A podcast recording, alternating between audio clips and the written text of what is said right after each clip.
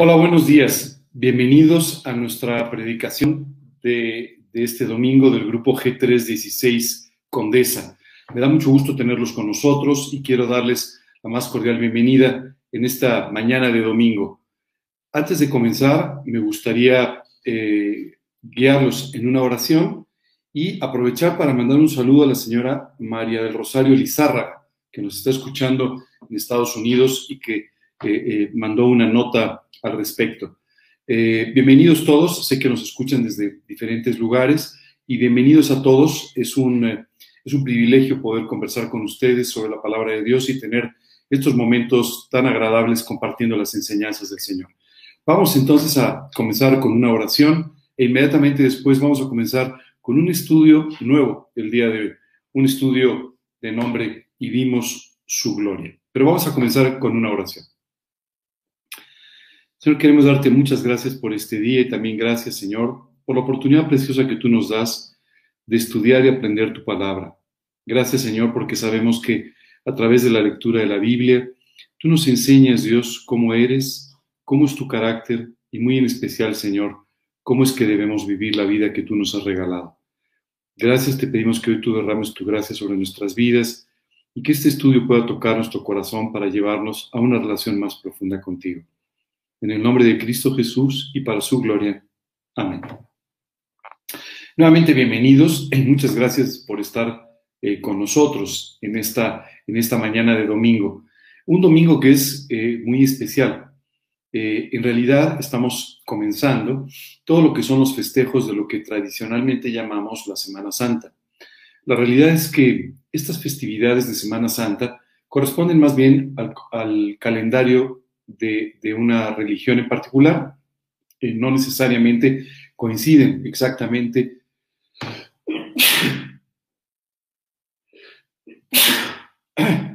Perdón, no necesariamente coinciden con las fechas en las que sucedieron los eventos de los eh, últimos días de la vida de Jesús entre nosotros y de su crucifixión y, resurrección. Sin embargo, eh, este año en particular nos acercamos mucho a esta fecha mencionada. Esto es el... Perdón. Una disculpa, no sé qué pasó, creo que es la primavera. Eh, como comentaba, este año sí nos acercamos mucho a las fechas, estamos solamente con una diferencia de un día de lo que resultó realmente la fecha de la muerte y la resurrección de Jesús. Por cierto, gracias por por ese salud que me mandaron. Eh, eh, nosotros sabemos en realidad cuál fue la fecha en la que Jesús murió y fue crucificado. Fue el día 14 del mes judío de Aviv, entre las dos tardes, esto es a las 3 de la tarde. Eh, hay algunas discrepancias sobre el año, pero en realidad sabemos que fue aproximadamente en el año 31 después de Cristo, entre el 31 y 32 después de Cristo, varían un poco algunos, algunos historiadores, pero lo que sí sabemos es que este año en particular estamos muy cerca, el mes de abril judío es muy cercano al mes de abril de nuestro calendario eh, eh, eh, gregoriano, nuestro calendario romano, pero el día de hoy es lo que tradicionalmente se llama el Domingo de Ramos. En realidad esto no corresponde ah, totalmente tampoco a la realidad, es decir, en realidad, el día que entró Jesús a la ciudad de Jerusalén no fue un domingo, sino fue un sábado.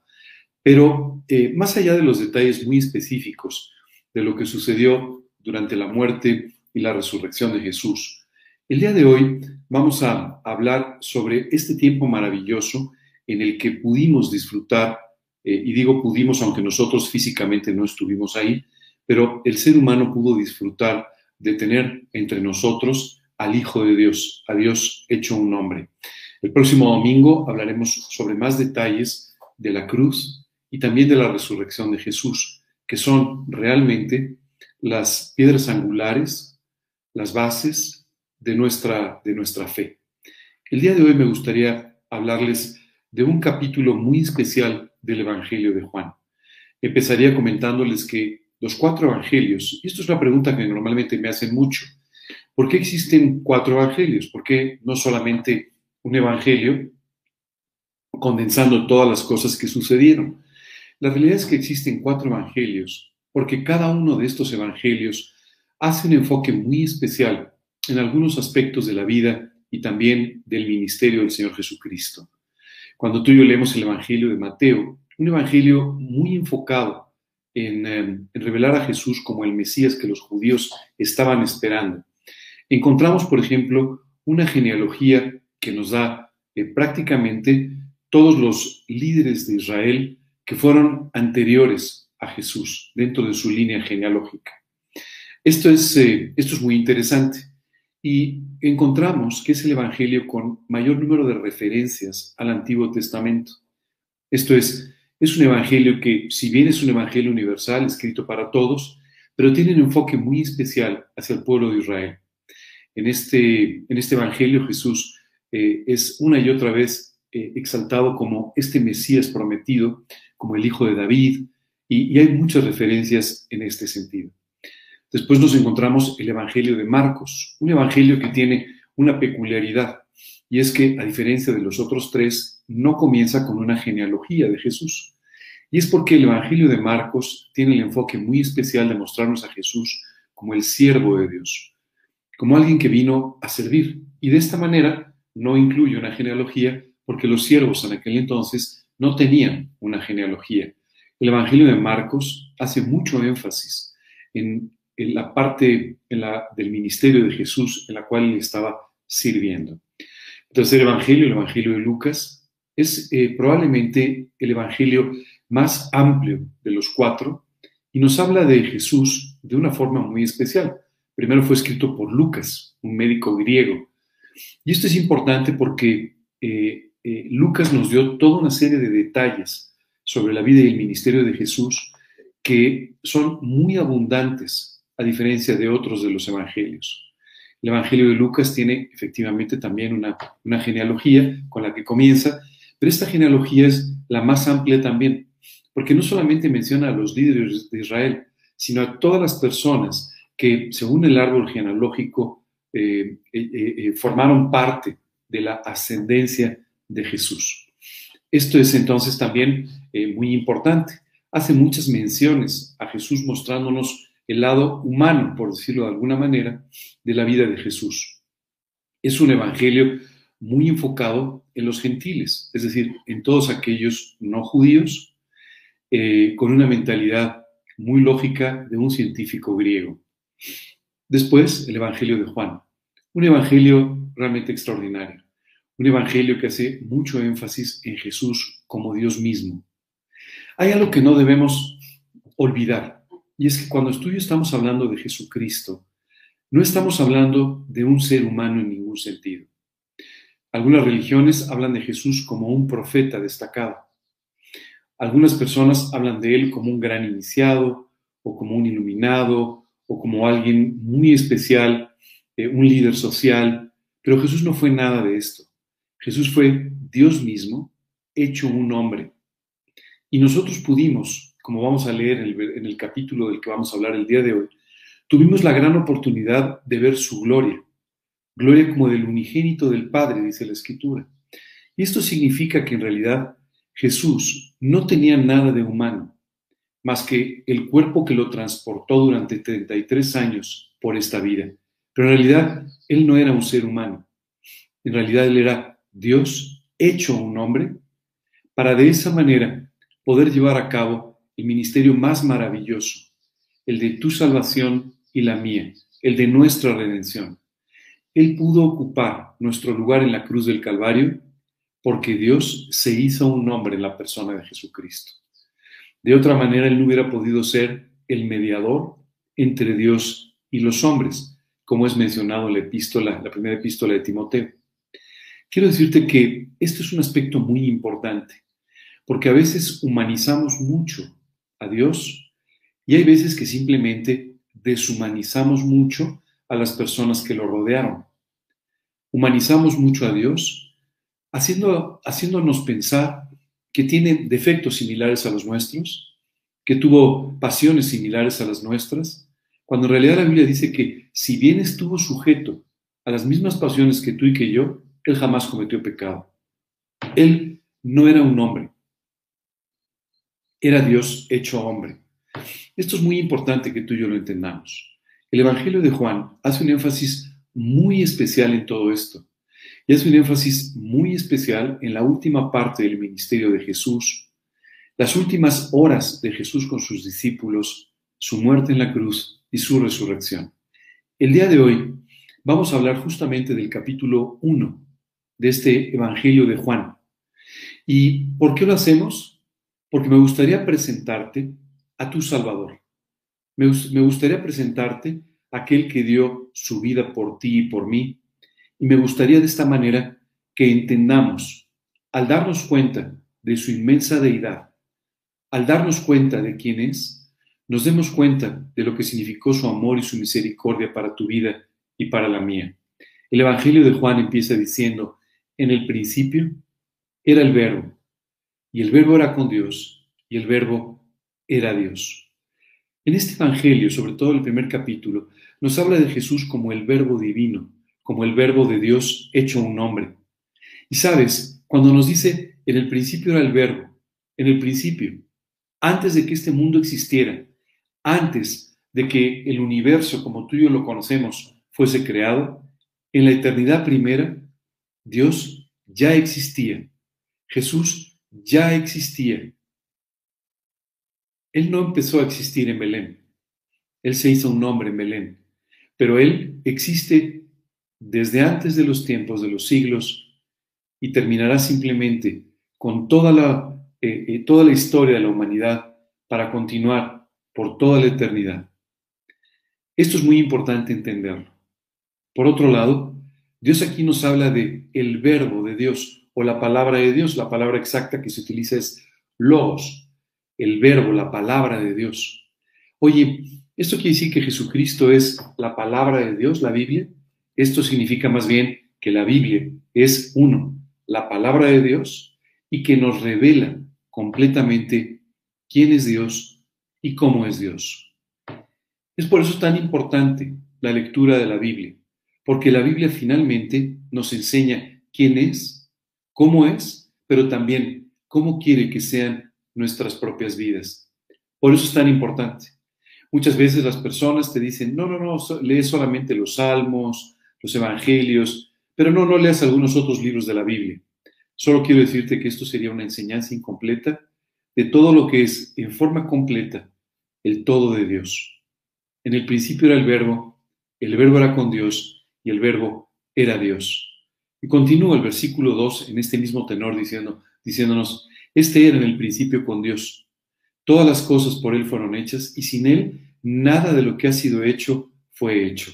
Esto es maravilloso entenderlo. Nada, nada de lo que existe en todo este universo hubiera existido sin la orden maravillosa, sin la palabra de Dios que hizo que se creara todo lo que tú y yo vemos. Yo sé que muchas veces esto choca con nuestra inteligencia y choca también a veces con toda nuestra preparación porque muchas veces pensamos que el mundo fue simplemente eh, una, la consecuencia de una serie de eventos físico-químicos y después biológicos que dieron como consecuencia el universo en el que vivimos, la Tierra, el mundo en el que vivimos y todo lo que nos rodea. La realidad es que no es así. La realidad es que el universo fue creado por una orden de Dios. Dice la Escritura que Dios en el primer día creó los cielos y la tierra. Y esto es importante que tú y yo lo simplemente lo aceptemos por fe. Oye, ¿cómo podemos entender que todo lo creado, que todo el universo simplemente fue creado por una orden de parte de Dios? Bueno, así fue. Así fue realmente. Y los hombres fuimos creados de la misma manera, por una orden, por un mandato de Dios, por una decisión divina que hizo que tú y yo existiésemos. No somos el producto de una combinación genética extraordinaria producida por todo un, eh, eh, por todo un andamiaje molecular a través de la historia.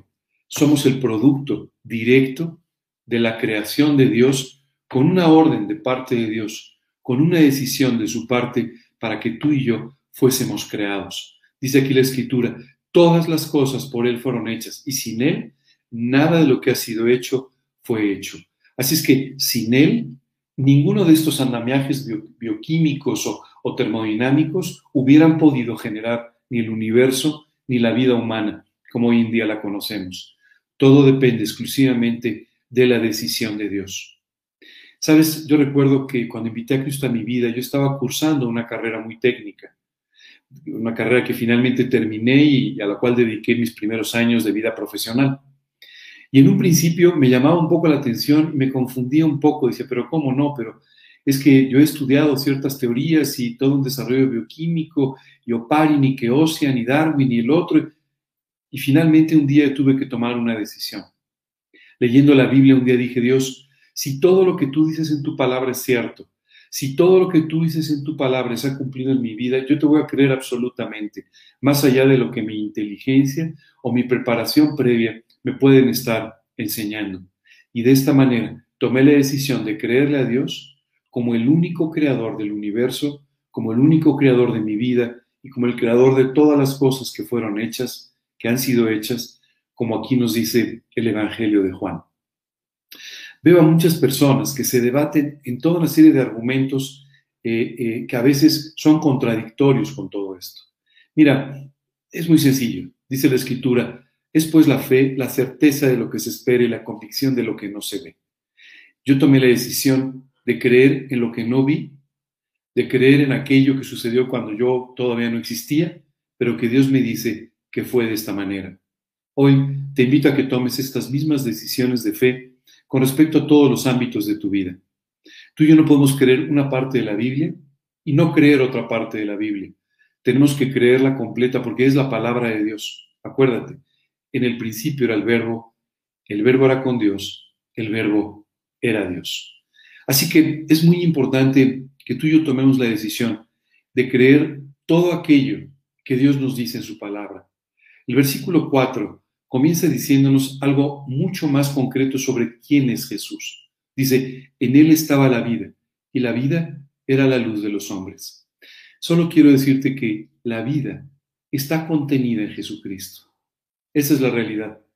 Tú y yo tenemos vida por un mandato de Dios, que nos dio la vida. Tú y yo estamos vivos todavía, a pesar de las enfermedades, a pesar de nuestros propios errores, a pesar de todos los desafíos que este mundo implica, simplemente porque Dios nos ha sostenido con vida. En Él está la vida. Y no solamente la vida física que tú y yo conocemos, sino también la vida espiritual. Tú y yo somos llamados a nacer de nuevo espiritualmente para poder gozar de esta vida espiritual que Dios simplemente nos regala. En Él está la vida, no en nuestras buenas obras, no en nuestros intentos, no en nuestra religión, es en Él, en el que está la vida y la vida eterna. No hay otra forma de poder vivir. Es por eso, regresando a los primeros versículos, tan importante que tú y yo dediquemos tiempo a leer, aprender, meditar en la Biblia. Porque en la Biblia, escrita por el autor de la vida, por la vida misma, nos enseña cómo tú y yo debemos vivir la vida. Hoy en día hay muchas teorías de cómo se debe vivir la vida. Y muchas de estas teorías simplemente nos llevan a un camino totalmente equivocado. Dice un versículo, hay camino que al hombre le parece derecho, pero su fin es camino de muerte.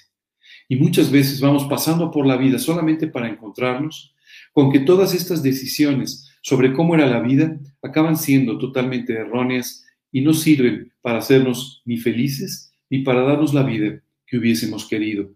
La vida está contenida en el Señor Jesucristo.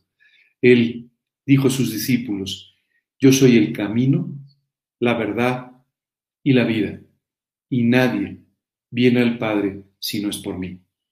Esta mañana quiero que hagas a un lado todos aquellos prejuicios, todas aquellas cosas que tú has aprendido que te dicen que esto es de una manera diferente.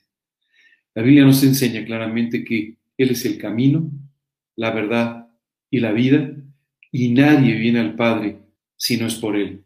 Y dice aquí la Escritura, y la vida era la luz de los hombres. Cualquier persona que ha invitado a Cristo a su vida como su Señor y Salvador, te podrá decir que de repente su vida se iluminó con una luz que ni siquiera alcanzaba a entender. esta luz verdadera, esta luz que ilumina la vida de los hombres, está contenida en Dios. Tú y yo somos producto de una serie de engaños. Te lo digo tal cual. Estos engaños que nos han enseñado y que nos han hecho pensar que la vida cristiana, que la vida espiritual, simplemente es una vida aburrida, tediosa, en blanco y negro, al margen de los colores, y simplemente una vida de sufrimiento. Nada de esto es cierto. Dios creó la vida para que tú y yo podamos disfrutar de ella con nuestro Creador. Y de esta manera, la vida adquiere un significado totalmente especial. Y tú y yo podemos entonces empezar a disfrutar de cosas que, como comentamos la semana pasada, ojo no vio, ni oído yo, ni han subido en corazón de hombre. Qué maravilloso el poder vivir una vida conforme al diseño de Dios. Y esto no se obtiene solamente cuando tú invitas a Cristo a tu vida, sino cuando además, después y como consecuencia de esa decisión, tú tomas la decisión de empezar a vivir conforme a los principios de la Escritura, haciendo que tu relación con Dios se convierta en el ámbito más importante de tu vida y aquello que te guía en cada una de las decisiones que tendrás que tomar en ella. Hoy quiero invitarte a que disfrutes de esta luz verdadera que alumbra a los seres humanos Dios puede alumbrar tu vida. Dios puede darle una luz y un carácter muy especial a tu vida para que de esta manera tú puedas ver con claridad aquellas cosas en las que necesitas vivir en tu vida diaria. Continúa el versículo 5 diciéndonos, y la luz en las tinieblas resplandece, y las tinieblas no prevalecieron contra ella. Este versículo me gustaría detenerme mucho en él. La Biblia dice, que hay luz y hay tinieblas. Cuando tú y yo leemos este pasaje maravilloso que nos describe la creación del mundo, la Biblia nos dice que en la tierra había tinieblas y Dios tuvo que hacer la luz. Esto es lo mismo que sucede en la vida del hombre. Nuestra vida está sumida en las tinieblas. Vivimos en un mundo sumido en las tinieblas que no permiten que el hombre pueda ver la realidad de la vida. Literalmente, Dios describe la existencia del hombre como el actuar de ciegos palpando al mediodía.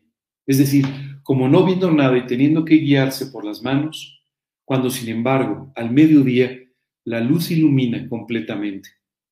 Los seres humanos hemos sido cegados por el pecado. El pecado nos ha hecho literalmente ciegos.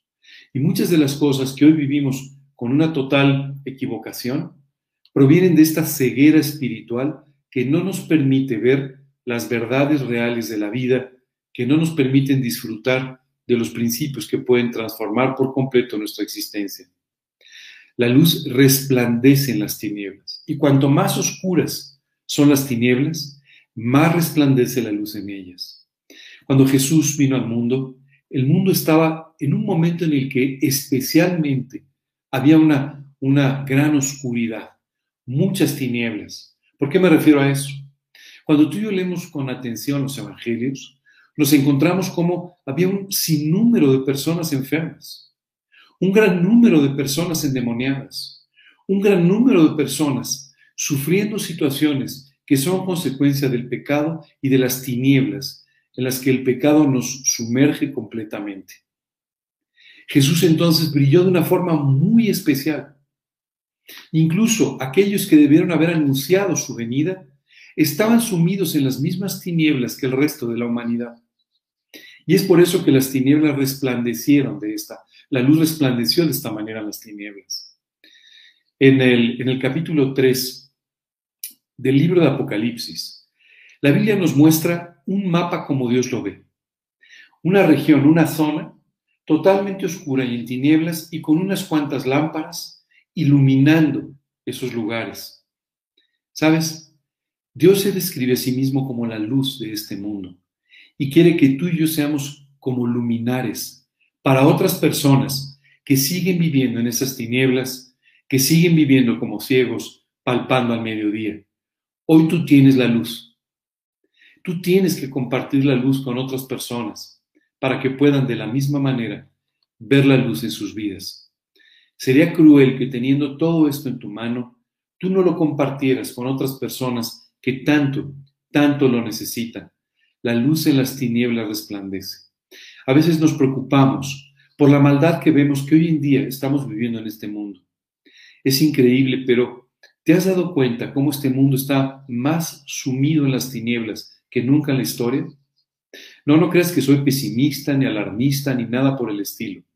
Pero hoy en día vivimos no solamente una guerra terrible en, eh, un país, en Ucrania, sino vivimos toda una serie de violencia, toda una serie de, ataques espantosos contra la humanidad en países de África, en lugares como nuestro propio país, donde el crimen impera, donde las personas son asesinadas simplemente por no hacer aquello que es equivocado, donde las personas son asesinadas simplemente por tratar de mostrar cómo es esta vida.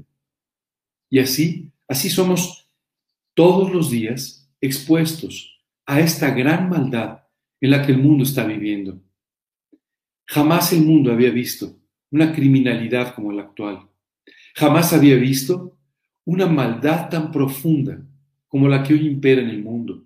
El narcotráfico, el crimen, la violencia, la violencia incluso religiosa, se ha convertido sin duda en un síntoma de un mundo enfermo por completo y sumido grandemente en las tinieblas. En este mundo con tanta oscuridad, tu vida y la mía pueden brillar como nunca con la luz de Cristo. La luz dice, en las tinieblas resplandece y las tinieblas no prevalecieron contra ella. Quiero decirte una cosa muy importante. Cuando Jesús murió a las 3 de la tarde de aquel 14 de Aviv en aquella cruz en el Monte Calvario, dice la escritura que desde las 12 hasta las 3, todo el lugar quedó totalmente sumergido en tinieblas.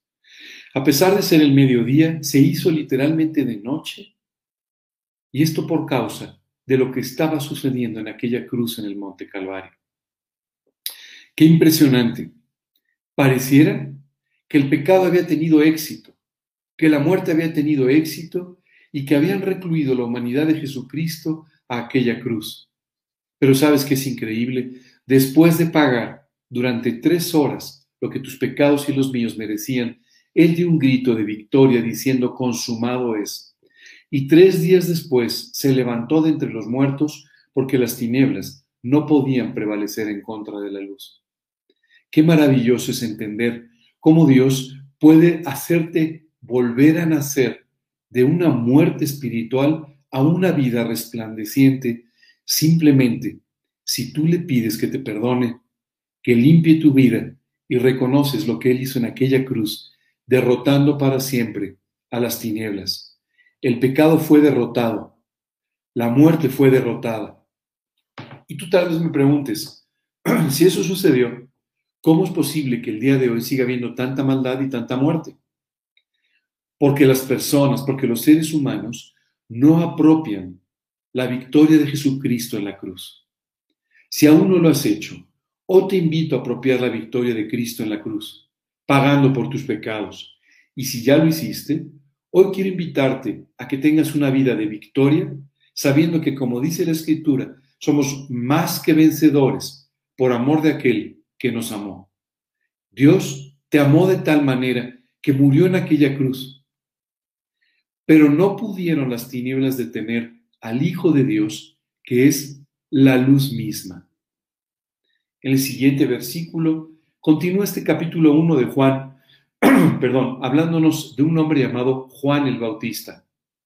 Dice el, el versículo 6, hubo un hombre enviado de Dios, el cual se llamaba Juan. Quiero decirte que cuando Juan nació, fue la consecuencia de una profecía que Dios, con la que Dios había anticipado que un siervo suyo prepararía el camino para él. Sí, voz de uno que clama en el desierto. Enderezad vuestras sendas, preparad camino al Señor. Juan, este hombre, cumplía con esta extraordinaria profecía. Juan, un primo de Jesús, fue quien predicó la venida de Cristo, preparando el corazón de las personas para que al manifestarse Jesús pudiesen entonces entender quién era la luz y cuál era la salvación. Dice, hubo un hombre enviado de Dios, el cual se llamaba Juan. Y dice después, este vino por testimonio, para que diese testimonio de la luz, a fin de que creyesen por él. Juan una y otra vez decía, no soy yo, sino es aquel que viene detrás de mí, aquel de quien no soy digno siquiera de amarrar sus zapatos, el que es el Salvador de Israel. En una oportunidad, viendo pasar a Jesús, él dijo, he aquí el Cordero de Dios que quita el pecado del mundo. ¿Sabes?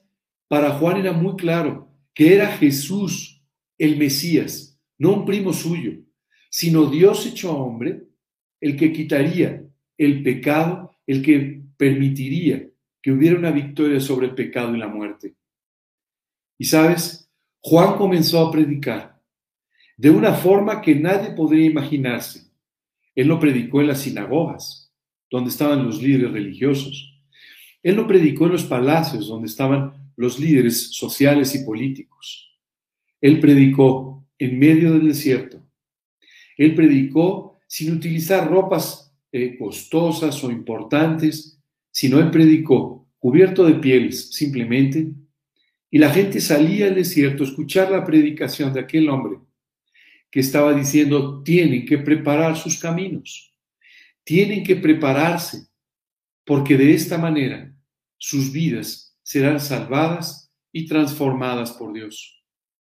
¿Sabes? Él empezó a practicar el bautismo, invitando a la gente que creía en este Mesías que se iba a revelar, a que manifestaran públicamente su fe, su esperanza, a través de, este acto del bautismo. Y aquellas personas eran sumergidas en el río Jordán, mostrando su fe y declarando que habían sido muertos en el pecado, pero vivos y resucitados con Cristo, al confiar en el sacrificio de la cruz, aun cuando aún no se realizaba para ellos todavía. Y este hombre Juan empezó a predicar con denuedo el Evangelio de Jesucristo. Juan fue finalmente apresado y conforme a sus propias palabras, la relación entre la predicación de Juan y la predicación de Jesús cambió por completo. Juan dijo, es necesario que Él crezca y es necesario que yo mengüe, que yo me haga cada vez más pequeño. Y en efecto así sucedió. Así que finalmente Juan fue arrestado y fue decapitado, sin ninguna razón, pero fue decapitado. ¿Sabes? Es increíble ver la vida de este hombre. Un hombre que dedicó toda su vida a la predicación del Evangelio, creyendo en lo que Jesús haría por él y por todos aquellos que siguieran esta fe.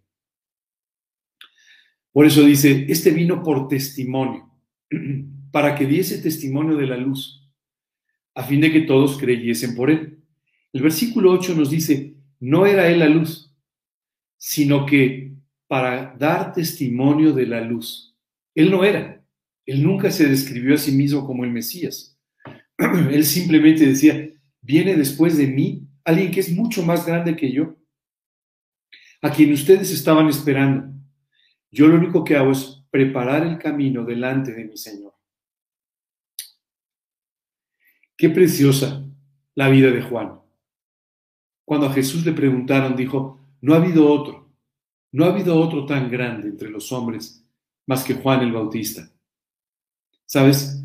La vida de este hombre fue una constante predicación, un constante ministerio de llevar el Evangelio de Jesús para traer de regreso el corazón de quienes se habían perdido, de quienes se habían desviado. Hoy te invito a que aprendas mucho de la vida de este hombre. Normalmente no se le cita mucho, normalmente no se utiliza mucho su vida para hablar de enseñanzas, pero él dedicó su vida a predicar el Evangelio y a volver el corazón de las personas para que escucharan a Cristo. ¿Sabes qué es impresionante? Esto es a lo que tú y yo hemos sido llamados. Hemos sido llamados para dar testimonio de la luz. Hemos sido llamados para hablar de uno más grande que nosotros, que transformó nuestra vida y que puede transformar la vida de otras personas. Qué maravilloso entender que hemos recibido este privilegio, este ministerio de la reconciliación. Como si le dijésemos a las personas, reconcíliate con Dios, reconcíliense con Dios. Dios ha salido a buscarlos, a decirles que les ama, que les ama profundamente y que ya pagó por sus pecados. Y está buscándolos para reconciliarlos con Él. Ese es el mensaje que tú y yo tenemos que aprender. Y ese es el mensaje que tú y yo tenemos que transmitir. A veces la iglesia se despista con muchas cosas. A veces la iglesia se despista hablando de cosas que no tienen nada que ver con el mensaje del Evangelio. Y se involucra en hablar de política y de vacunas y de historias y de un montón de cosas que no le competen a la iglesia. Lo que a ti y a mí nos corresponde es predicar el Evangelio. Eso es a lo que hemos sido llamados. ¿Sabes qué es increíble? Juan se dedicó, se concentró específicamente en eso. Y cuando le preguntaban, esto está bien, no, eso es incorrecto, eso es un pecado. Incluso por decir eso en alguna oportunidad, él fue apresado y fue llevado finalmente a la muerte. Pero, ¿sabes? Él nunca dejó de predicar el Evangelio. Y tú y yo tenemos que aprender a no despistarnos, a no desviarnos y a concentrarnos simplemente en predicar el Evangelio de Jesucristo, a lo que hemos sido llamados y lo que puede transformar las vidas de las personas. Hoy te invito a que tomes la gran decisión de solamente dedicarte a predicar el Evangelio. Por supuesto que muchas veces tú y yo encontramos ciertas justificaciones. Mira, lo que pasa es que yo no puedo predicar o yo no puedo hacer porque mira, a mí me ha pasado esto o a mí me ha tocado vivir esta vida. Decía un conocido médico eh, y psiquiatra suizo, yo no soy lo que me sucedió, yo soy lo que elegí ser. Y esta mañana te quiero invitar a que en lugar de autocompadecerte con los problemas que enfrentas en la vida, elijas ser lo que quieres ser. Juan, Juan pasó por toda una crisis cuando fue metido en la cárcel y condenado a la muerte. Incluso mandó a unos discípulos a decirle a Jesús, Señor, ¿eres tú a quien esperamos o tenemos que esperar a alguien más? Y Jesús le manda una respuesta. Díganle a Juan, los cojos andan, los ciegos ven, los sordos oyen, y es predicado el Evangelio. Cuando Juan escuchó esto, simplemente se tranquilizó y dijo, puedo irme en paz, cumplí con el ministerio que había recibido. Hoy, hoy es importante que tú y yo entendamos nuestro lugar en el mundo. Seguramente tú y yo no podemos cambiar al mundo, con una manifestación, eh, con, buscando un cambio social, pero seguramente tú y yo sí podemos cambiar al mundo predicando el Evangelio. Quiero decirte que hemos sido llamados a predicar la revolución más grande que ha existido, una revolución de amor que transforma el corazón de las personas, que transforma las familias, que transforma las naciones completas al ser tocadas por el profundo amor de Jesucristo. A eso hemos sido llamados. Hemos sido llamados a vivir como auténticos revolucionarios de una revolución que Jesucristo comenzó con su predicación y en la, y en la cruz del Calvario, diciéndole a la gente, no vivas más para ti, vive en la fe que es de Cristo Jesús.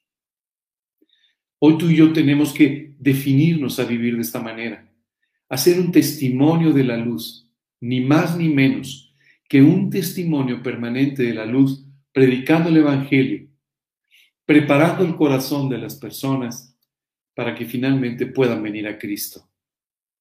Esto es a lo que tú y yo tenemos que dedicar nuestra vida.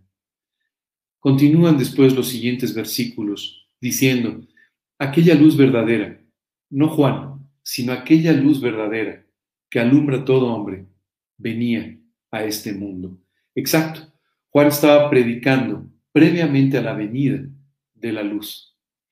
Juan predicó antes de que Jesús se manifestara en su ministerio público, pero él hablaba de quien venía atrás de él, de Jesucristo. Continúa diciendo, en el mundo estaba y el mundo por él fue hecho, pero el mundo no le conoció. Esto debe haber sido muy triste para Jesús. Él hizo el mundo. Todo lo que estaba ahí hecho, por Él había sido hecho. Y sin embargo, el mundo no le reconocía. ¿Por qué el mundo no reconocía a Jesús? ¿Por qué no después de aquel milagro de las bodas de Caná? ¿Por qué no se publicó en todos los diarios del mundo en ese momento que Jesús había comenzado a predicar y había venido a salvar al mundo? Porque el mundo no lo conoció. Este mismo Evangelio de Juan, en el capítulo 3, un poco más adelante, dice, porque no envió Dios a su Hijo al mundo para condenar al mundo, sino para que el mundo sea salvado por él. El que en él cree no es condenado, pero el que no cree ya ha sido condenado porque no ha creído en el nombre del unigénito Hijo de Dios. Y esta es la condenación, que la luz vino al mundo y los hombres amaron más las tinieblas que la luz, porque sus obras eran malas.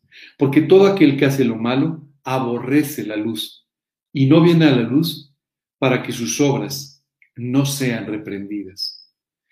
Esto era lo que pasaba.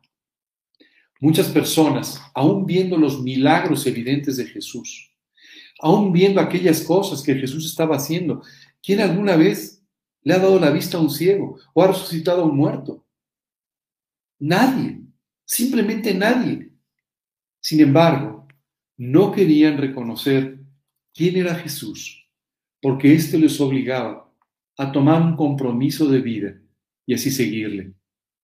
Nunca deja de impresionarme aquella narración de un ciego que es simplemente sanado por Jesús.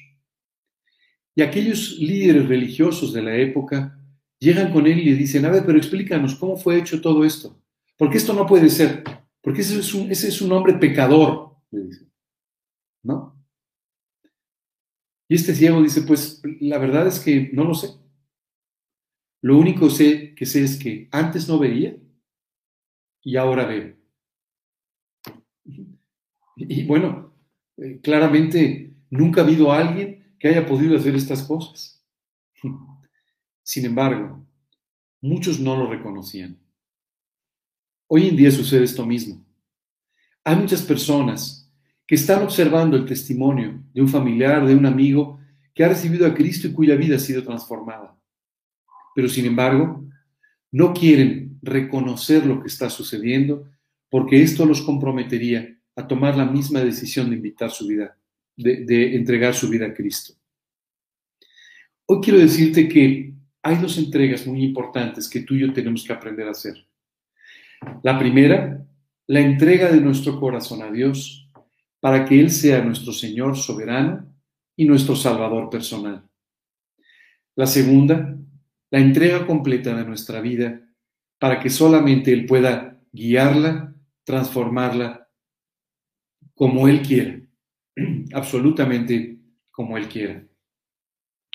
No sé ante cuál de las dos estás esta mañana, pero tú tienes que tomar estas decisiones que transformarían por completo tu vida. Dice después, a lo suyo vino y los suyos no le recibieron. Este versículo siempre me ha impresionado mucho. Ahí estaba, haciéndose un hombre en Belén, y nadie lo reconocía.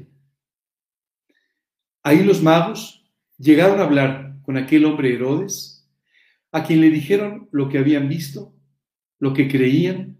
Herodes lo confirmó con algunas personas grandes conocedores de la escritura, pero ni él ni la gente de su entorno se movieron para ir a conocer al Salvador cuando estaba realmente muy cerca de ellos. Sí, no quieren venir a la luz, dice el Evangelio de Juan, porque no quieren ser reprendidos porque sus obras son malas. Muchas veces los seres humanos no es que no crean en Jesucristo, es que no quieren reconocerle, no quieren reconocer su situación delante de Él, porque sus obras son malas. Hoy en día quiero invitarte a que dejes atrás todas esas cosas que te están deteniendo en tu conocimiento de Cristo, se las entregues para siempre y le permitas que transforme tu vida. Escucha bien este versículo que vamos a leer, porque es muy muy importante. Mas a todos los que le recibieron, a los que creen en su nombre, les dio potestad de ser hechos hijos de Dios. Hoy en día escuchamos muchas cosas que no son reales, pero que suenan bien. Escuchamos decir todos somos hijos de Dios. La realidad es que eso no es cierto. Aquí dice, a los que le recibieron, a los que creen en su nombre, les dio la potestad o el poder de ser hechos hijos de Dios. Inmediatamente después, el siguiente versículo, tú y yo vamos a entender de qué se trata este volver a nacer. Pero sí es importante entender, un hijo de Dios es aquel que cree en Cristo y es engendrado espiritualmente para volver a nacer. No, no todos somos hijos de Dios. De hecho, Jesús se refirió a un grupo de personas diciéndoles, ustedes son de su padre el diablo, porque él es el príncipe de las mentiras. Y ustedes están creyendo todas estas mentiras y son mentirosos también. Así que no, no todos somos hijos de Dios, aunque te suene lindo, aunque te suene inclusivo, como ahora decimos. No es así. Ten mucho cuidado porque a veces, por ser inclusivo, estás yendo en contra de la verdad. La verdad es la verdad, no importa cómo suene, es la verdad. No trates de ser tan inclusivo que al serlo le niegues la eternidad a una persona que la necesita. Dice, mas a todos los que le recibieron, es decir, a los que lo recibieron en su vida, a los que lo recibieron como Salvador, aquellos que lo recibieron. ¿Te acuerdas de aquel hombre, aquel cobrador de impuestos, que estaba subido en un árbol viendo entrar a Jesús a su ciudad? Jesús le dijo, hoy es necesario que me quede en tu casa. Y aquel hombre lo recibió en su casa, lo recibió en su vida y empezó inmediatamente a dar frutos de ese arrepentimiento de ese acto de fe que él había llevado a cabo. Bueno, dice, a los que le recibieron, a los que creen en su nombre, les dio potestad de ser hechos hijos de Dios. Dice el versículo, siguiente versículo, los cuales no son engendrados de sangre y carne, ni de voluntad eh, de sangre, ni de voluntad de carne, ni de voluntad de varón, sino de Dios. Jesús le explicó esto a un religioso tan solo uno, un poco después, eh, bueno, eh, aparece un poco después en el Evangelio de Juan. Le dice a Nicodemo, de cierto, de cierto te digo, que el que no naciere de nuevo no puede ver el reino de Dios. Nicodemo le dice, ¿cómo puede un hombre nacer siendo viejo? ¿Puede acaso entrar por segunda vez en el vientre de su madre y nacer? Respondió Jesús, de cierto, de cierto te digo, que el que no naciere de agua y del Espíritu no puede entrar en el reino de Dios. Lo que es nacido de la carne, carne es, y lo que es nacido del Espíritu, Espíritu es. Tú y yo necesitamos un nuevo nacimiento espiritual, nacer de nuevo, como le dijo aquí a Nicodemo. No de voluntad, o sea, no de sangre, ni de voluntad de carne, ni de voluntad de varón, sino volver a nacer espiritualmente. En un momento más, si aún tú no has nacido espiritualmente, te voy a explicar cómo puedes hacerlo. Pero sí es importante entender que si una persona no ha nacido espiritualmente, no puede ver el reino de los cielos. No puede ver el reino de Dios. No importa su moralidad, no importa su religiosidad, no puede ver el reino de los cielos. Y continúa diciendo, y aquel verbo fue hecho carne y habitó entre nosotros y vimos su gloria, gloria como del unigénito del Padre, lleno de gracia y de verdad. Este versículo es clave para nuestra enseñanza del día de hoy. Ese verbo ese verbo por el que todo fue creado, ese verbo del que había estado hablando Juan el Bautista, ese verbo, esa luz verdadera que alumbra a todo hombre, vino al mundo y se hizo carne. Esto es lo que sucedió en la ciudad de Belén. En Belén, Jesús se hizo un hombre. Y entonces, dice la Biblia, habitó entre nosotros. Qué impresionante entender que el Hijo de Dios estaba caminando por las calles de nuestras ciudades, estaba viviendo como cualquiera de nosotros, comiendo nuestra comida, participando en nuestras reuniones, simplemente amándonos en una forma muy profunda para ir hasta la cruz y allí morir. Sabes, muchas veces me he preguntado, ¿y por qué simplemente Jesús no se hizo un hombre con 33 años? Murió en la cruz y se fue. ¿Por, ¿Por qué Jesús pasó todo este tiempo tan prolongado entre nosotros? ¿Sabes qué es increíble? Él nos ama. Él quiere estar entre nosotros, con nosotros y en nosotros. Y nos ama de tal manera que disfruta profundamente de estar entre nosotros con todas nuestras imperfecciones, con todos nuestros errores, con todos nuestros problemas. Disfruta estando entre nosotros porque nos ama. Solo quiero mostrarte un concepto del que Dios habla. Dice, hablando de todos los que le recibieron, los que creen en su nombre y fueron, son hechos hijos de Dios, dice que Él es el primogénito de entre muchos hermanos, hablando de nosotros, como hijo de Dios. Tuyos somos, a través de la sangre derramada en el Calvario, hechos también hijos de Dios y como consecuencia, hermanos del Señor Jesucristo. Qué increíble pensar que alguien como Jesús, Dios mismo, en su perfección, en su gracia, en su verdad, en su gloria, y además disfruta estar entre nosotros. Disfruta de llamarnos hermanos. ¿No te parece maravilloso? Probablemente lo más precioso que tú y yo tengamos en el cielo es este compañerismo con el Señor Jesucristo como hermanos, disfrutando de Él, de cómo es Él, entendiendo y disfrutando de su gloria, lleno de gracia y de verdad. Y el mundo, por un momento, pudo ver la gloria de Dios. Y el mundo, por un momento, pudo ver la gracia de Dios derramada a través de la vida de Jesucristo y de la muerte de Jesucristo. Por primera vez, pudieron ver por completo la verdad y al creador de la verdad. En los próximos días, tú y yo estaremos escuchando muchas referencias a la muerte de Jesús en el Calvario y a su resurrección.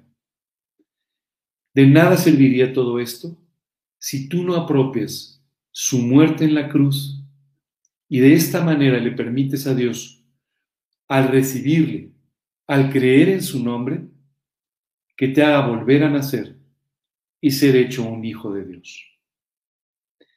Este versículo es clave dentro de nuestra enseñanza, porque dice, aquel verbo fue hecho carne y habitó entre nosotros, y vimos su gloria, gloria como el unigénito del Padre lleno de gracia y de verdad.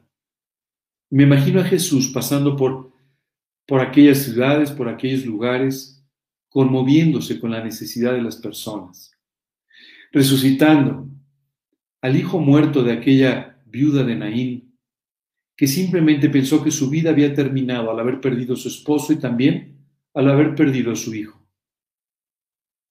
Jesús se acerca, conmovido por ella, y resucita a su Hijo. Qué maravilloso es ver la gran misericordia de Dios hacia nuestras vidas. Se acercó hacia aquellos que estaban endemoniados para librarlos de aquella terrible situación. Se acercó a aquellos que estaban sufriendo de enfermedades, conmovido, preocupado por sus vidas. Cuando leo el Evangelio, me impresiona a lo lejos que mi vida está de la suya. Me impresiona darme cuenta de cuánto tengo que crecer en el amor por los demás, cuánto tengo que crecer en mi amor por el Señor Y cuánto quisiera, pero todavía no, parecerme a Jesús. Sabes, en el fondo esta es la vida cristiana. La vida cristiana se resume a dos cosas que fueron la respuesta de Jesús cuando le preguntaron cuáles eran los dos más grandes o cuál, cuál era el más grande mandamiento. Él dijo dos. Amarás al Señor tu Dios con todo tu corazón, con toda tu alma, con toda tu mente y con todas tus fuerzas. amarás a tu prójimo como a ti mismo. Sabes, Jesús permanentemente nos reveló al Padre. Todo el tiempo estaba diciendo, estas son las obras que el Padre me dio a hacer. Estas son, todo el tiempo se refería a Dios revelándonos cómo era y quién era. Y por otro lado, es increíble el amor que él tenía por las personas. Aquellos que hablaron mal de él, aquellos que forzaron su muerte y todo el terrible sacrificio que vino antes de él. Jesús intercedía por ellos diciendo, Dios, no les tomes en cuenta todo esto. Es increíble. Amaba a sus peores enemigos. Amó profundamente y trató hasta el último momento de rescatar la vida de aquel que lo traicionó y lo entregó. Qué maravilloso poder vivir así. ¿Cuánto nos falta a ti y a mí? Pero sabes, dice la escritura que Dios quiere llevarnos a esa estatura, a la de un varón perfecto similar a Cristo, a que nos parezcamos al Jesús que tú y yo pudimos ver entre nosotros con esa misericordia, con ese amor, con ese cargo por las personas. Qué precioso el entender que Dios en su misericordia, en su gracia, en su verdad, quiere hacernos lo que no somos y quiere convertirnos en las personas que Él quiere que seamos y que tú y yo nuestra posibilidad jamás seríamos. Qué maravilloso entender eso. Hoy puede transformar por completo tu vida. Continuar con esta transformación y hacerte similar a Cristo. Juan dio testimonio de él y clamó diciendo, este es de quien yo decía, el que viene después de mí es antes de mí, porque era primero que yo. Porque de su plenitud tomamos todos y gracia sobre gracia. Qué versículo, ¿cierto?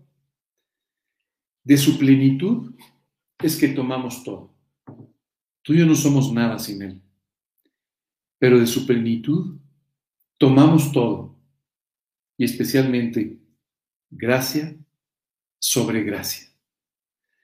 Esto es exactamente lo que tú y yo necesitamos. La gracia de Dios derramada en nuestras vidas para poder de esta manera vivir la vida que de otra manera no podríamos gracia y verdad. Dice después, pues la ley por medio de Moisés fue dada, pero la gracia y la verdad vinieron por medio de Jesucristo. Qué importante entender esto. Muchas personas hoy en día creen que pueden salvarse por sus propias obras, por hacer las cosas que están escritas en la ley de Moisés, cuando claramente aquí nos dice el Evangelio la ley fue dada por medio de Moisés, pero lo que tú y yo necesitamos, la gracia y la verdad, vinieron por medio de Jesucristo.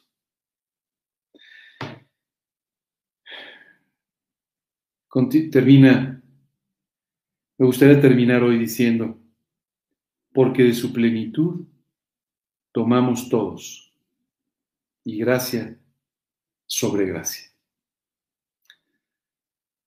Esta mañana me gustaría haberte podido presentar al Jesús de los Evangelios, pero también al Jesús que existía antes de la eternidad y que existirá por toda la eternidad. Al Jesús que creó todo lo que tú y yo vemos y lo que no vemos. Al Jesús que te amó tanto tanto como para hacerse un hombre y morir en el Calvario por ti.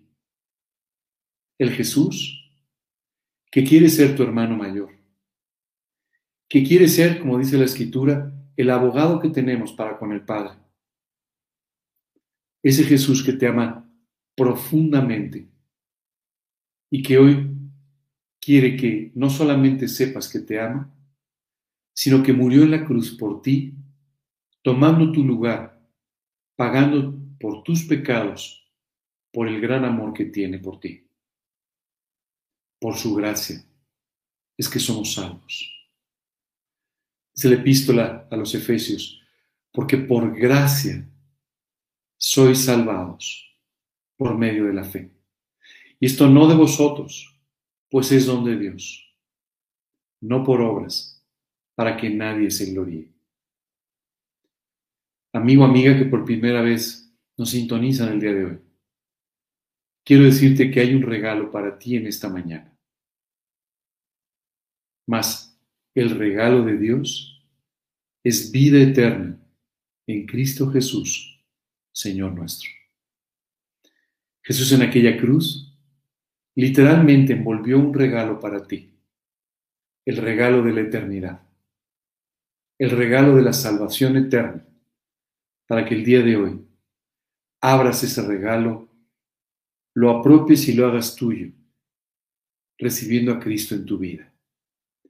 Mas a todos los que lo recibieron, a los que creen en su nombre, les dio, les dio potestad de ser hechos hijos de Dios. Hoy tú tienes la gran oportunidad de recibirle, de creer en su nombre de creer en lo que Él hizo en la cruz del Calvario por ti, apropiar ese pago y volver a nacer, nacer de nuevo. En Él está la vida, de ninguna otra manera, solamente en Él está la vida y hoy te está ofreciendo la vida eterna. Tú tienes que tomar la decisión de recibirle, de creer en Él de invitarle a tu vida y así ser salvados, perdonados, hechos hijos de Dios y hermanos del Señor Jesucristo. A lo suyo vino y los suyos no le conocieron. ¿Le vas a conocer hoy? ¿Le vas a permitir que entre a tu corazón? Si es así, te invito a que en este momento cierres tus ojos, inclines tu rostro y sigas en tu corazón las palabras con las que hoy me voy a dirigir a Dios para invitarlo a tu vida. Vamos a orar. Señor, queremos darte muchas gracias de verdad por el profundo amor que tienes por nosotros. Gracias, Señor, por amarme como soy Gracias Señor porque aunque me has encontrado en las tinieblas del pecado, quieres que tu luz resplandezca en mi vida.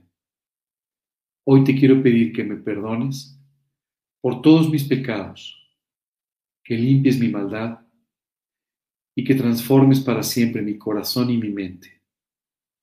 Señor, te quiero pedir, confiando en la sangre derramada por Jesús en la cruz, que entres a mi corazón como mi Señor y Salvador personal.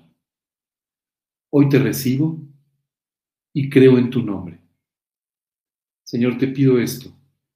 Guía mi vida desde hoy y sálvame eternamente de mis pecados.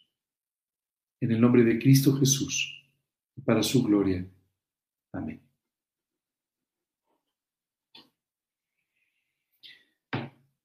Si hoy invitas a Cristo a tu vida, la luz empezará a resplandecer en tus tinieblas, y las tinieblas no prevalecerán contra ella.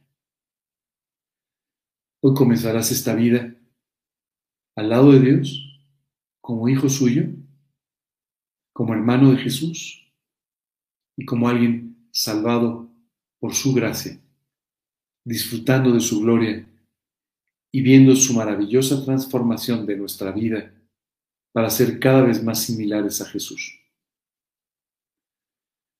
Si invitaste a Cristo a tu vida, si tienes alguna duda o algo que quieres compartir con nosotros, hoy quiero invitarte a que nos escribas a la dirección de correo electrónico que aparece en este momento en tu pantalla o al número de WhatsApp que también aparece en la parte inferior de tu pantalla en este momento. Qué gusto estar con ustedes y qué gusto disfrutar de este día, este día precioso que en el que festejamos aunque de forma un poco equivocada, fue realmente el sábado, no el domingo, la entrada de, Jesús a Jerusalén para cumplir con el ministerio glorioso de, nuestra salvación a través de su muerte en la cruz. Nos vamos a quedar hasta aquí el día de hoy. El próximo domingo estaremos hablando mucho más de todo esto, ya con otros pasajes de la Biblia. Pero me gustaría, antes de terminar, dedicar unos minutos a, a nuestro nuevo espacio de preguntas y respuestas. Eh, no sé si hay alguna pregunta por ahí. Ah, muy interesante. Nos escribe Enio Millán y dice, una pregunta para Ángel. ¿Podrías hablar un poco más de la relación entre el verbo y la Biblia? Bueno, esto es una pregunta muy interesante. En los dos primeros versículos de este capítulo 1, vemos cómo dice, en el principio era el verbo, y utiliza la misma palabra verbo que utiliza después para hablar de la palabra de Dios en algunos otros lugares de los evangelios. Y dice, en el principio era el verbo y el verbo estaba con Dios y era Dios. E, esto es, la palabra de Dios es Dios, es Dios mismo. O sea, no estamos hablando de, las hojas, en pocas palabras. Hay mucha gente que considera que si pone una Biblia abierta en algún lugar de su casa, esto va a tener una influencia muy positiva. La verdad es que fuera de acumular polvo no va a pasar otra cosa.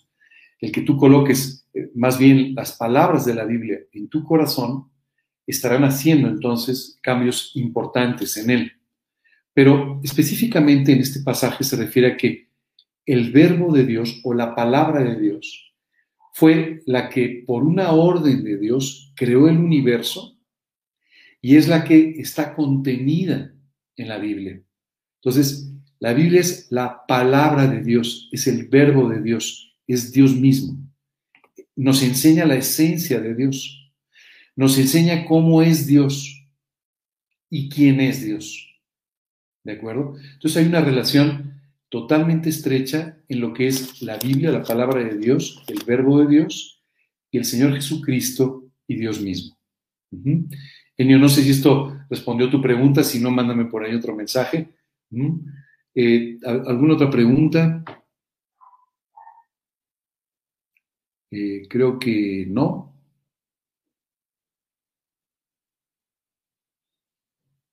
Ah, Enio, sí, ok, gracias. Perfecto. Eh, bueno, les invito a que nos sigan mandando sus preguntas. Cada domingo hemos tenido una o dos preguntas sobre temas que me parece son muy importantes eh, de la palabra de Dios. Así es que les invito a que sigan mandando sus preguntas de esta manera. Si quieren mandarlas antes con un correo o algo, eh, también está perfecto, pero seguiremos dando respuesta a todas sus dudas. Eh, con esto me despido el día de ustedes, el día de, de ustedes, y les quiero agradecer de una forma muy especial que hayan estado con nosotros. Les aviso dos o tres cosas rápidas. estamos en este momento orando y buscando eh, un lugar para que podamos continuar con nuestros estudios presenciales.